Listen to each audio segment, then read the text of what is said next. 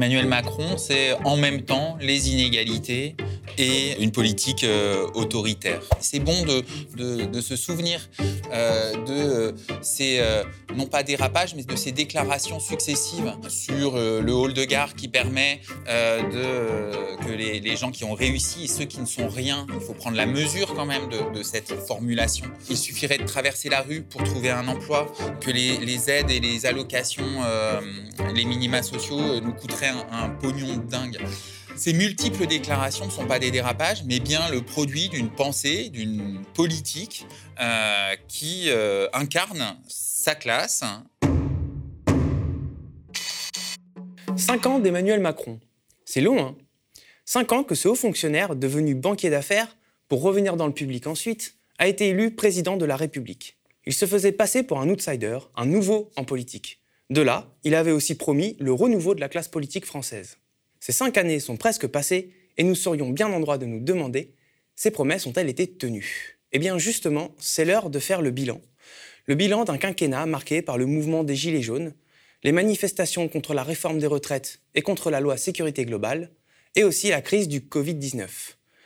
Après la loi travail, la tentative de réforme des retraites, la réforme de l'assurance chômage, une politique fiscale et sociale toujours plus inégalitaire, dictée par le démon austéritaire de Bruxelles, rarement un président de la République n'avait été aussi contesté dans la rue. Ce bilan, Attaque s'est chargé de le faire. 33 contributeurs, ce n'était pas trop pour le faire bien et dans le détail, sous tous les angles. Santé, sécurité, droits des femmes, droit du travail, fiscalité, chômage, environnement, Autant dire qu'il s'agit d'une entreprise fastidieuse. Le bilan en question, c'est cet ouvrage. Macron, on fait le bilan, paru aux éditions Les Liens qui libèrent. Et pour en parler, j'ai le plaisir de recevoir sur le plateau du média Julien Rivoire. Bonjour Julien. Bonjour. Alors, pour introduire un petit peu euh, ce bilan, euh, il y a deux notions qui, euh, qui l'introduiraient bien, justement, ce bilan, qui le caractériserait bien, le résumerait bien. C'est l'accroissement des inégalités et un autoritarisme renforcé. Oui, Emmanuel Macron, c'est en même temps les inégalités et euh, une politique euh, autoritaire.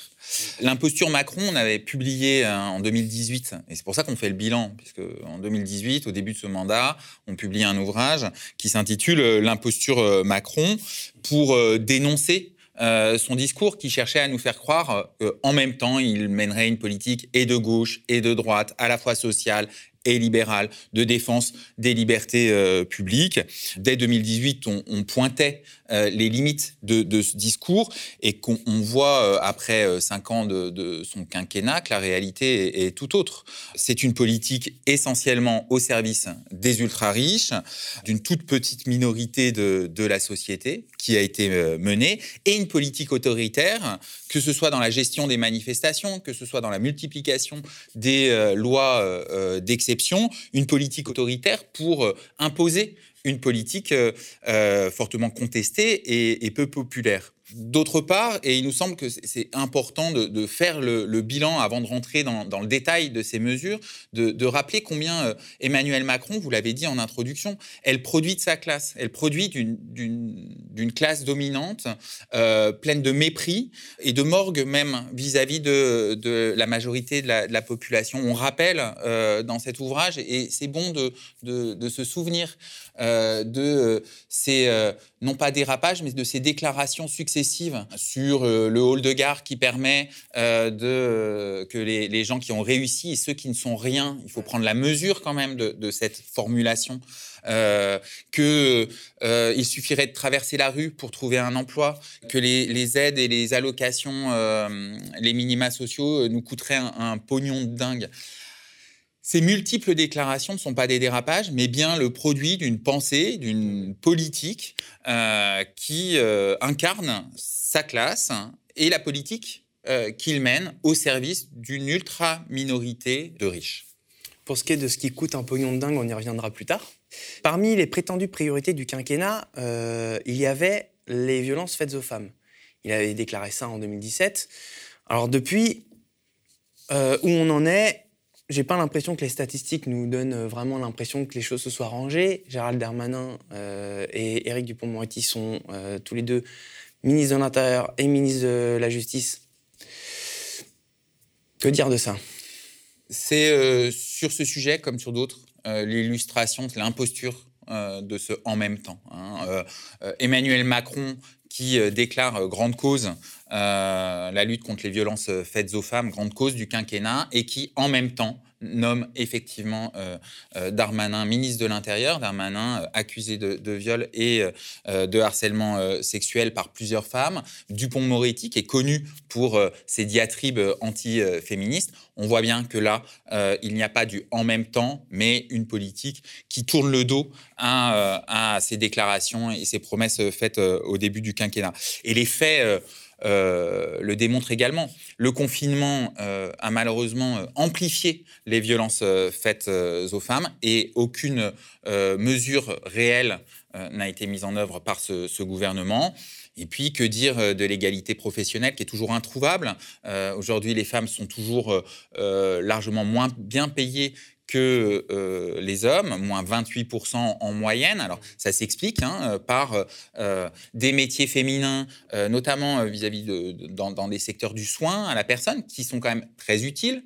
Le Covid nous l'a montré, qui sont très faiblement valorisés, plus de précarité pour les femmes, et donc globalement des revenus qui sont beaucoup plus faibles. Il y a ces différentes études qui démontrent aussi que les femmes, depuis le depuis la crise Covid, euh, les inégalités hommes-femmes en sont revenues au niveau des années 70.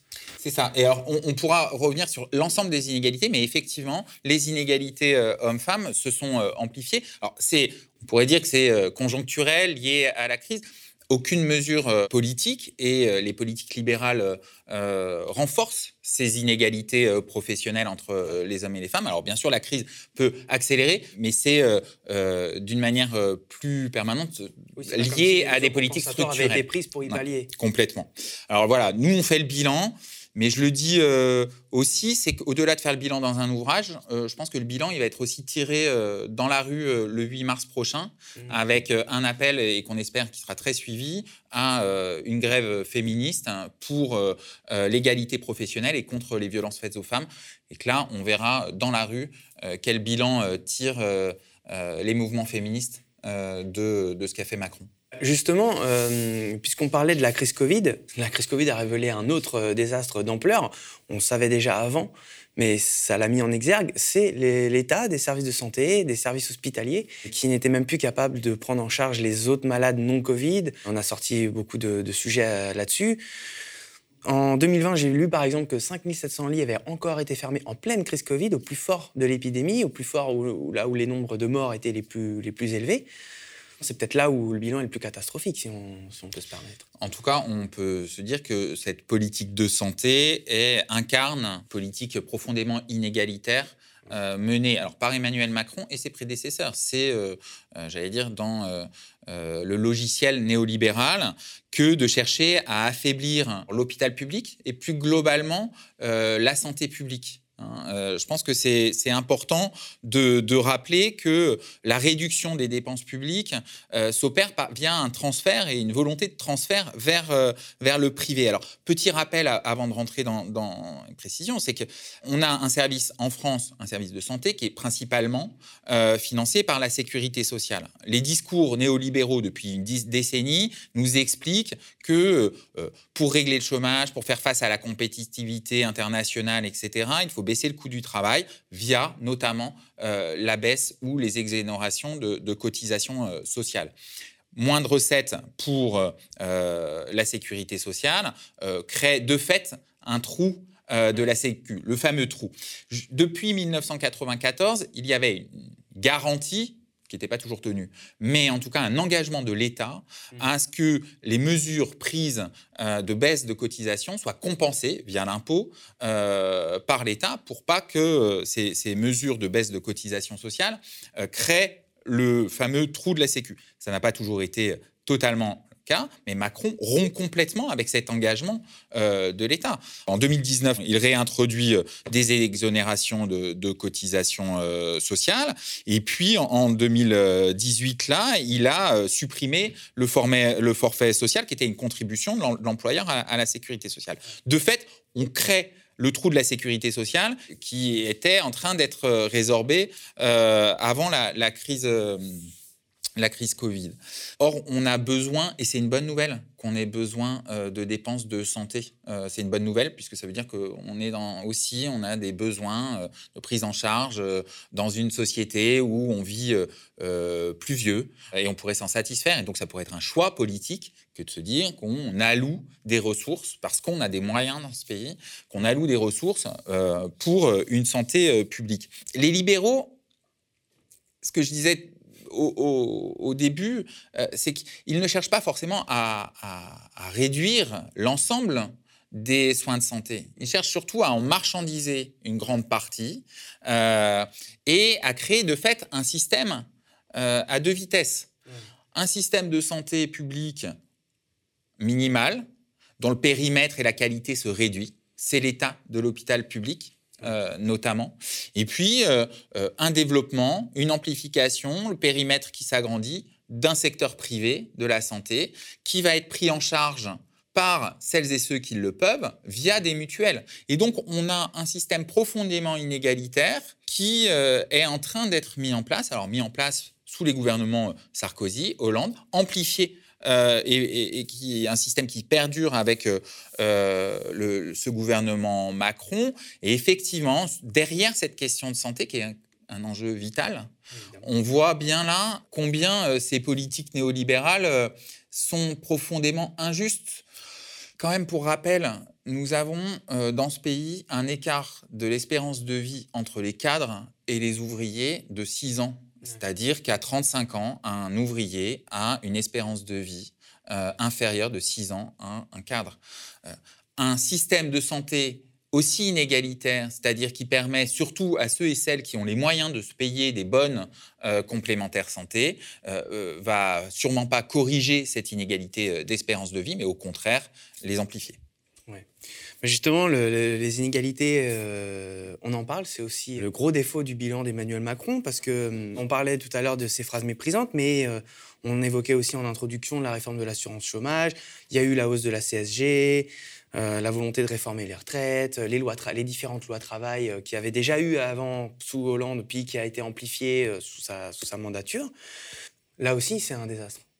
C'est un désastre. Un désastre annoncé en tout cas. C'était un désastre annoncé et qui euh, se vit euh, aujourd'hui au quotidien par euh, un grand nombre de, salariés, de précaires. C'est toute une conception de, l'emploi et même du rapport au travail qui est mis en œuvre par Emmanuel Macron et par le macronisme. C'est-à-dire que le droit social n'est plus là pour protéger les individus des aléas de la vie.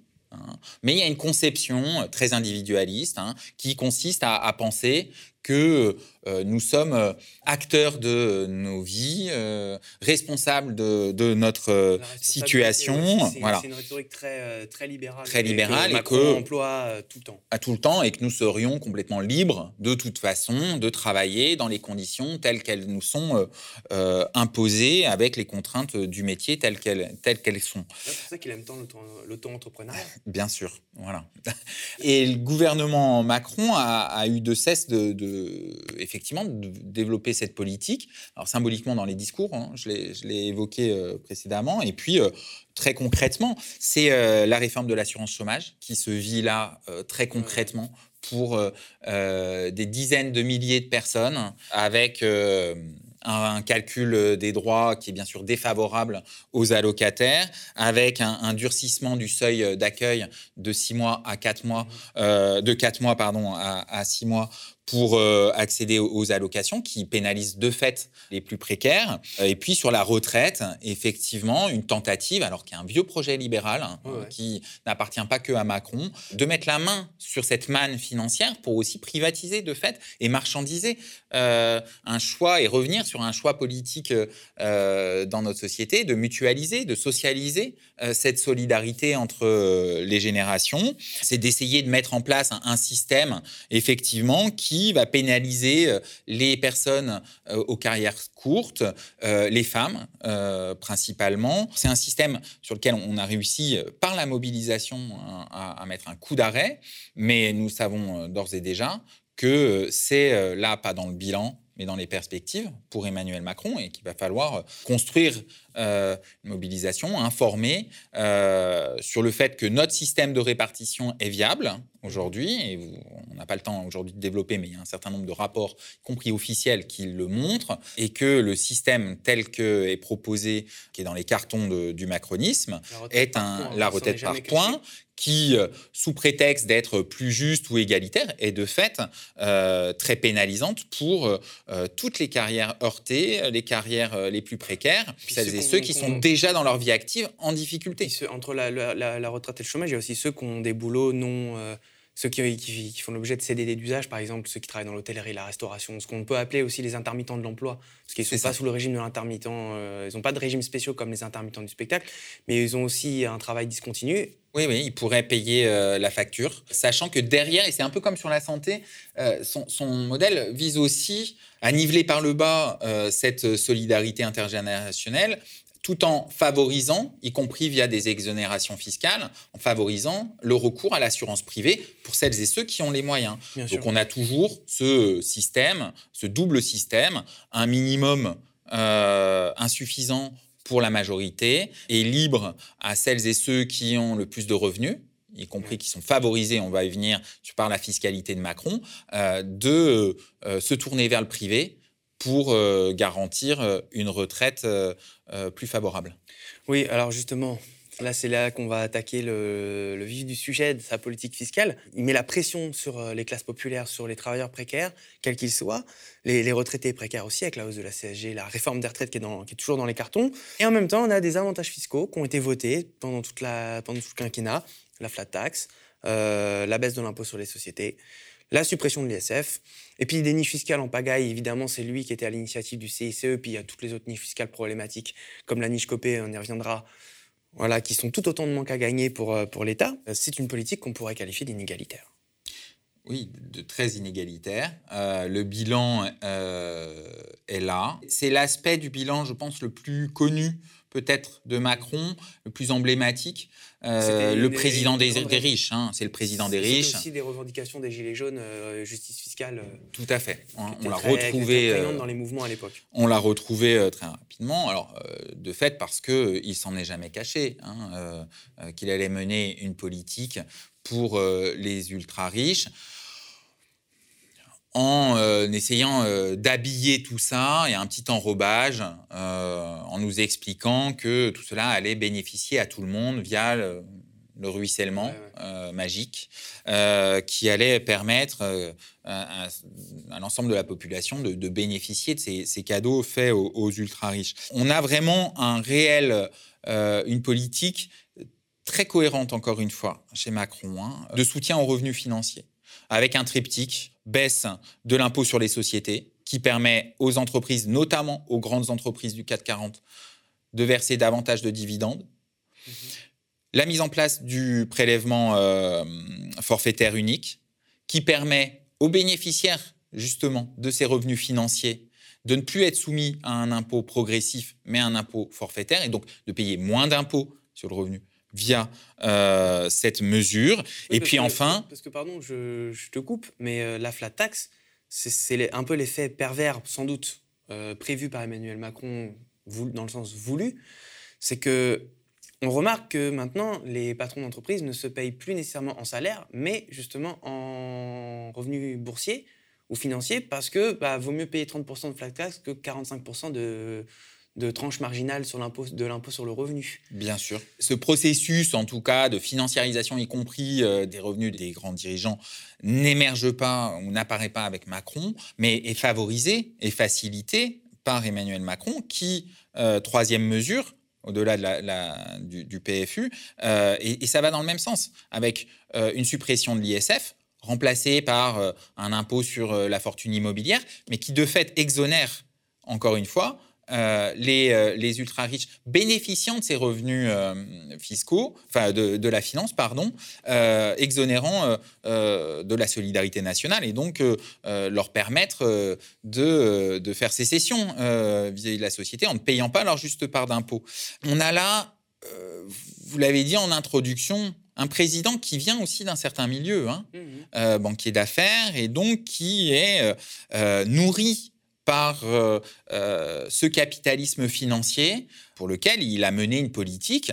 L'ISF est emblématique. On savait, il le savait que ça serait peu populaire, mais il le fait pour marquer une orientation politique compris parce que ce n'est pas euh, tel qu'il était, euh, euh, même de son point de vue libéral, une ressource qui, qui était telle qu'il devait absolument faire ce, cadeau-là. Hein. Les, cadeaux du PFU ou de l'impôt, la baisse sur l'impôt sur les sociétés sont plus importantes. Mais l'ISF est emblématique de ce qu'il voulait dire et ce qu'il voulait faire et de ce qu'il nous envoyait, enfin ce qui renvoyait à l'ensemble de la société. Les libéraux, effectivement, tu parlais de, de, de ruissellement ces avantages fiscaux étaient censés aussi supposer euh, motiver l'investissement, etc. Là aussi, en fait, ce bilan-là, il est aussi euh, désastreux parce qu'en fait, c'est même pas nous qui le disons, c'est France Stratégie dans un rapport qui explique qu'en fait, que ce soit en termes de départ de domiciles fiscaux et aussi bien d'investissement, les effets escomptés par Emmanuel Macron, en tout cas ceux qu'il prétendait euh, vouloir, voir naître, n'ont pas lieu. En fait, il y a l'investissement nord par pas, les domiciles fiscaux continuent de s'en aller. France Stratégie, et, euh, le rapport de France Stratégie est assez clair là-dessus. C'est ça. On, reprend hein, le rapport de, France Stratégie euh, pour euh, parce que c'est important. voilà, c'est pas une officine d'attaque. Les services même du gouvernement font le bilan de cette politique qui, euh, de, ruissellement, qui était une fable, hein. euh, une fable que l'ensemble des économistes sérieux euh, pouvaient déjà dénoncer en 2017-2018. Là, les faits sont têtus, comme disait l'autre, et on voit bien que cette politique ne mène à rien, n'est pas efficace d'un point de vue économique, en tout cas par rapport à ce qui avait été euh, promis, mhm. si ce n'est euh, effectivement de favoriser euh, l'enrichissement de quelques-uns voilà, qui bénéficient, c'est France Stratégie hein, qui le dit, c'est 40 000 foyers fiscaux, c'est 0,1% de la population. Prenons, prenons la mesure d'une politique favorable à 0,1% de la population française. on a là effectivement une politique qui n'a pas d'effet escompté et promis, euh, si ce n'est pour euh, une classe dominante qui est bien servie. Emmanuel Macron avait affirmé, lorsqu'il avait mis en place hein, euh, cela, c'est toujours le, l'imposture Macron dans, dans, ses œuvres, qu'il regarderait les effets et qu'il corrigerait sa politique si les effets escomptés n'étaient pas au rendez-vous. Le rapport France Stratégie est sorti. Emmanuel Macron n'est jamais revenu sur ses politiques et annonce d'ores et déjà que dans son programme à venir, il ne remettra pas en cause la politique euh, fiscale qu'il a mis en œuvre. Bah, pourtant, euh, vous, évoquez dans le bouquin un rapport du comité pour un audit citoyen de la dette publique qui estime que 59% de la dette euh, provient des cadeaux fiscaux, parce que c'est aussi ça qu'un jour on nous parle tout le temps de la dette, sans arrêt de la dette. Les politiques en termes de services publics auxquels on a affaire sont des résultantes de euh, la rhétorique austéritaire de Bruxelles, de l'Allemagne, etc. Donc 59% de la dette provient des cadeaux fiscaux. Et Philippe Léger, qui est économiste euh, atterré, estimait, bon, il disait que c'est pas exact, on ne peut pas faire euh, d'estimation exacte, mais que le manque à gagner au niveau des, en termes de recettes fiscales provoquées par les niches fiscales, donc le CICE, la niche COPE, etc., pourrait s'estimer autour de 100 milliards d'euros mmh. par an. Et d'ailleurs, on rappelle, on rappelle encore que Macron est l'artisan du CICE. Bah alors cette dette-là, euh, en fait, euh, elle serait facile à résorber si en fait on, faisait un petit peu le boulot d'aller chercher l'argent de là où il se trouve. Exactement. Ce qui n'est pas fait. Ce qui n'est pas fait. Première chose à, rappeler sur, sur la dette, parce qu'on a le discours, et là ça va revenir hein, très fort, y compris dans la, la, euh, la campagne, sur Là, vous comprenez, euh, il faut mener une politique de bon père de famille, euh, discours à la fois euh, erroné en termes économiques, un peu patriarcal sur les bords, avec le, modèle du bon père de famille. Erroné parce que l'État peut s'endetter de manière continue, il fait rouler sa dette. Hein. c'est pas comme un ménage, puisque l'État, a priori, est comme une entreprise. C'est pas comme une entreprise, puisque l'État a, a priori une vie perpétuelle. La première chose à rappeler, c'est que la dette, c'est positif, il y a une bonne dette On a besoin de s'endetter pour euh, mener des investissements. On a affaire à euh, euh, des enjeux environnementaux majeurs, climatiques, et on a besoin, pour financer la bifurcation écologique et sociale, de mener des investissements importants et donc de s'endetter. Ça, c'est une chose. Puis, ensuite, il faut regarder effectivement quelle est la part et comment on peut comprendre l'endettement. Est-ce que l'endettement s'explique par des investissements pour des hôpitaux, des écoles, pour la bifurcation écologique et sociale Ou est-ce que la dette s'explique par des recettes qui ont été supprimées, une baisse des recettes, et ou par des taux d'intérêt trop élevés.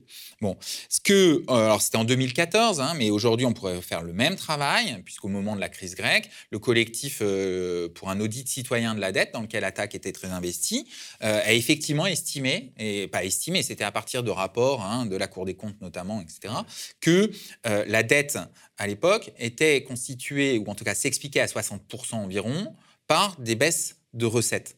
C'est la même chose sur la santé, on l'a vu tout à l'heure, hein, c'est-à-dire qu'il y a toujours cette politique libérale qui consiste à baisser les recettes pour ensuite nous dire que les caisses étaient vides et donc que nous ne pouvions pas mener une politique sociale et solidaire.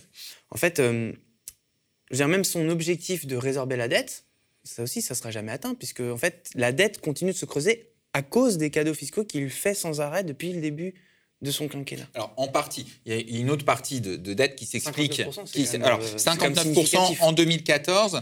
Euh, là, il faudrait faire ce travail, justement, mais euh, il faudra aussi attendre un peu et, on aurait besoin de plus de transparence, notamment sur toutes les aides qui ont été déversées sans aucun contrôle et aucune conditionnalité sociale ou économique. Mais on a vu que l'État, et on ne remet pas en cause, que l'État a justement pallié pendant la crise Covid aux déficiences du marché. C'est bien la preuve qu'on a besoin euh, d'une intervention publique et que euh, l'économie euh, ne peut pas se résumer à l'autorégulation magique du marché. Bon, fermons la parenthèse. Donc sur la dette qui vient, il y a une partie qui va s'expliquer par la dette dite Covid, liée aux deux années qu'on peut qu'on a pu vivre, et puis une partie de la dette effectivement qui se constitue par euh, des cadeaux fiscaux faits aux plus riches. Et c'est presque le double effet qui se coule de la dette en plus, hein, parce que ces plus riches euh, bénéficient davantage de, ressources via des exonérations fiscales, ressources qui vont pouvoir, lorsque les taux d'intérêt vont augmenter,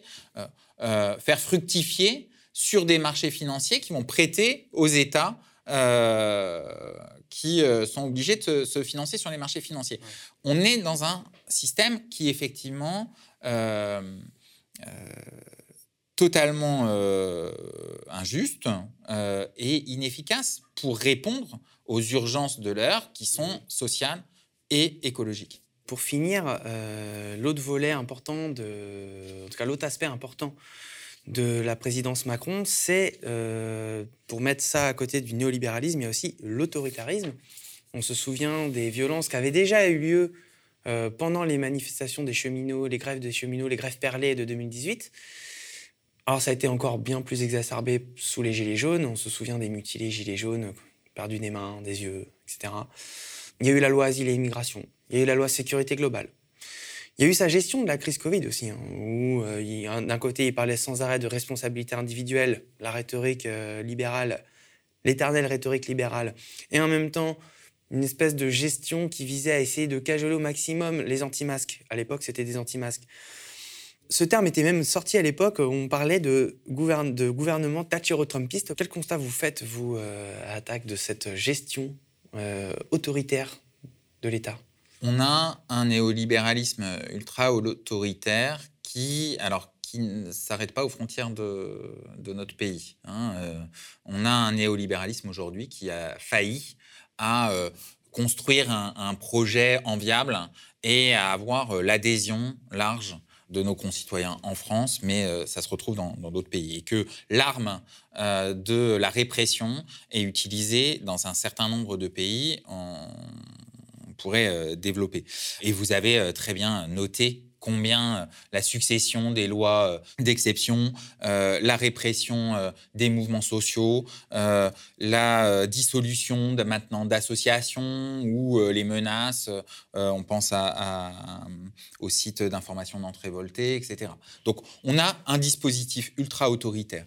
Est-ce que c'est du Thatchero-Trumpisme? Je me méfie toujours des analogies. un peu provocatrice, c'est volontaire, mais mais non, non, mais c'est pour marquer effectivement qu'on a un néolibéralisme. On n'a pas un libéralisme euh, qui serait en même temps euh, économique et politique, garantissant euh, les droits et les libertés publiques. On a effectivement un néolibéralisme ultra autoritaire. Après, Macron n'est pas Trump, parce que sinon, euh, on met où Zemmour? Voilà, c'est pas exactement forcément les mêmes bases sociales, etc. Et j'espère que Macron ne restera pas dans l'histoire comme Thatcher. Et c'est à nous de faire en sorte que euh, Thatcher, qui a réussi quelque part son coup de force et d'imposer la contre-révolution néolibérale, même si Macron nous a fait mal, Mhm. et, on l'a vu avec le bilan.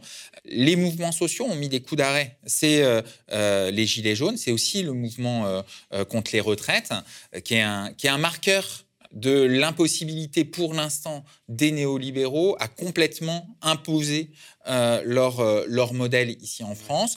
Et donc Macron n'est pas Thatcher en ce sens où euh, il n'a pas réussi à défaire le mouvement ouvrier et à complètement imposer la contre-révolution néolibérale. C'est à nous, mouvements sociaux, en lien avec les mouvements syndicaux, etc., à, à construire euh, la, euh, la, résistance pour, euh, faire échouer son entreprise et faire en sorte qu'il ne reste pas dans l'histoire. Au-delà de la petite provocation, du, petit mot valise provocateur, dans les débats à gauche, on dit souvent que Macron flirte avec l'extrême droite, en tout cas avec les milieux conservateurs.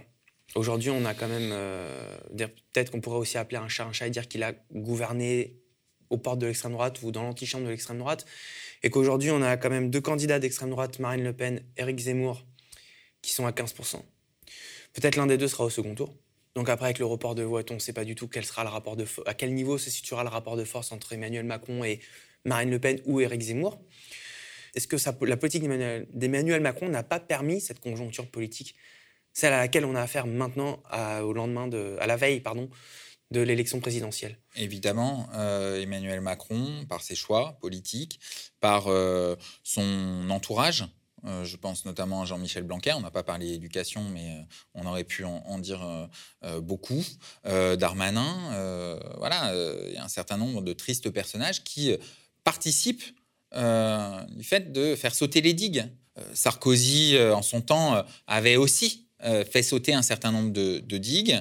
là, on a un gouvernement qui par des lois, par des discours, continue à, euh, faire euh, sauter ces digues et quelque part à, dérouler le tapis rouge à, l'extrême droite. Bien sûr, alors pour des jeux, des calculs politiques, bien sûr, qui joue un, jeu très dangereux. L'extrême droite, on, s'en souvient, on le sait, au Brésil avec Bolsonaro, combien ça, euh, libère des énergies euh, violentes et de haine et qui, sont, euh, qui se retournent toujours contre les mouvements sociaux et, et, les organisations syndicales. Donc c'est une menace aujourd'hui que l'amplification du poids de l'extrême droite dans notre société, y compris de ces groupes violents et militants de, l'extrême droite. Et Emmanuel Macron a une, et son gouvernement ont une responsabilité évidente dans la situation politique de, ce pays.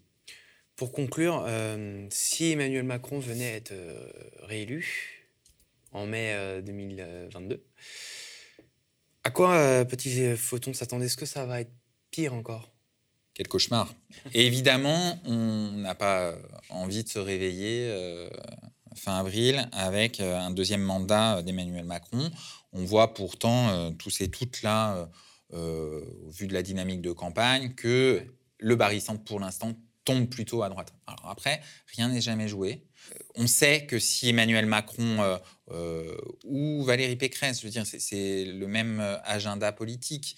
Euh, et je ne parle pas de Zemmour ou de Le Pen qui partagent de fait les mêmes politiques et les mêmes options ultralibérales et violentes. On sait bien que ça sera du travailler plus avec une remise en cause des retraites, que c'est la fin d'une, en tout cas la volonté de mettre à, bas les statuts et les protections sociales encore plus, briser l'ensemble des, collectifs et des solidarités. Après, rien n'est joué, rien n'est joué dans les semaines qui viennent. C'est-à-dire que, alors nous, pour nous, Attaque, on est là pour les mouvements sociaux. Euh, on ne mènera pas campagne sur euh, la présidentielle, mais on, aspire à avoir un printemps des luttes et des mobilisations euh, avec un agenda qui est important et qui est en train de se construire. Le 8 mars, j'en ai parlé. le 12 mars, avec des mobilisations pour le climat. Le 17 mars, avec une mobilisation qui vient d'être appelée par les organisations syndicales pour les salaires et le pouvoir d'achat avec une journée de, de, grève. Le 19 mars, une manifestation euh, euh, contre le racisme, etc., euh, etc. Donc on va avoir des mobilisations importantes au mois de mars qu'il faut qu'on réussisse, qu'on amplifie. C'est la réponse des mouvements sociaux à, la tonalité politique de ce pays pour faire en sorte que les vraies questions, l'urgence écologique, sociale, démocratique, soient au cœur euh, des débats publics pour qu'on fasse avancer aussi nos idées, nos alternatives, nos propositions. Euh, et puis, euh, écoutez, si au mois de mai, la traduction politique dans les urnes confirme, je l'ascendance d'une politique ultralibérale, on sera encore là. On sera là pour défendre nos conquis sociaux, contre leurs projets de retraite, etc. etc. Et, bien sûr que les choses sont jamais euh, données d'avance. Euh, Emmanuel Macron ni personne ici ne pensait voir euh, les Gilets jaunes émerger en 2017. Et donc, la, colère, c'est ça. Et la colère sociale est forte dans ce pays. On sait très bien qu'un deuxième euh, mandat d'Emmanuel Macron ou euh, de ses euh, concurrents, de ses faux concurrents ultralibéraux, ne va résoudre aucune des questions qui ont été posées par les mobilisations qui ont marqué ce quinquennat. Merci beaucoup, Julien Rivoire. Merci à vous, merci aux médias.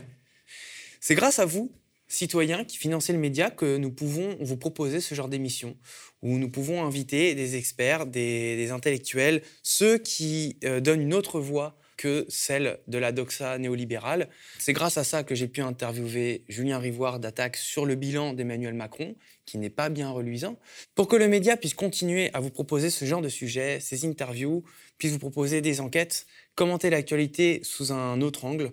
Vous pouvez nous financer, vous pouvez aller sur le site lemediatv.fr et devenir sociaux, vous abonner, faire un don. Merci beaucoup.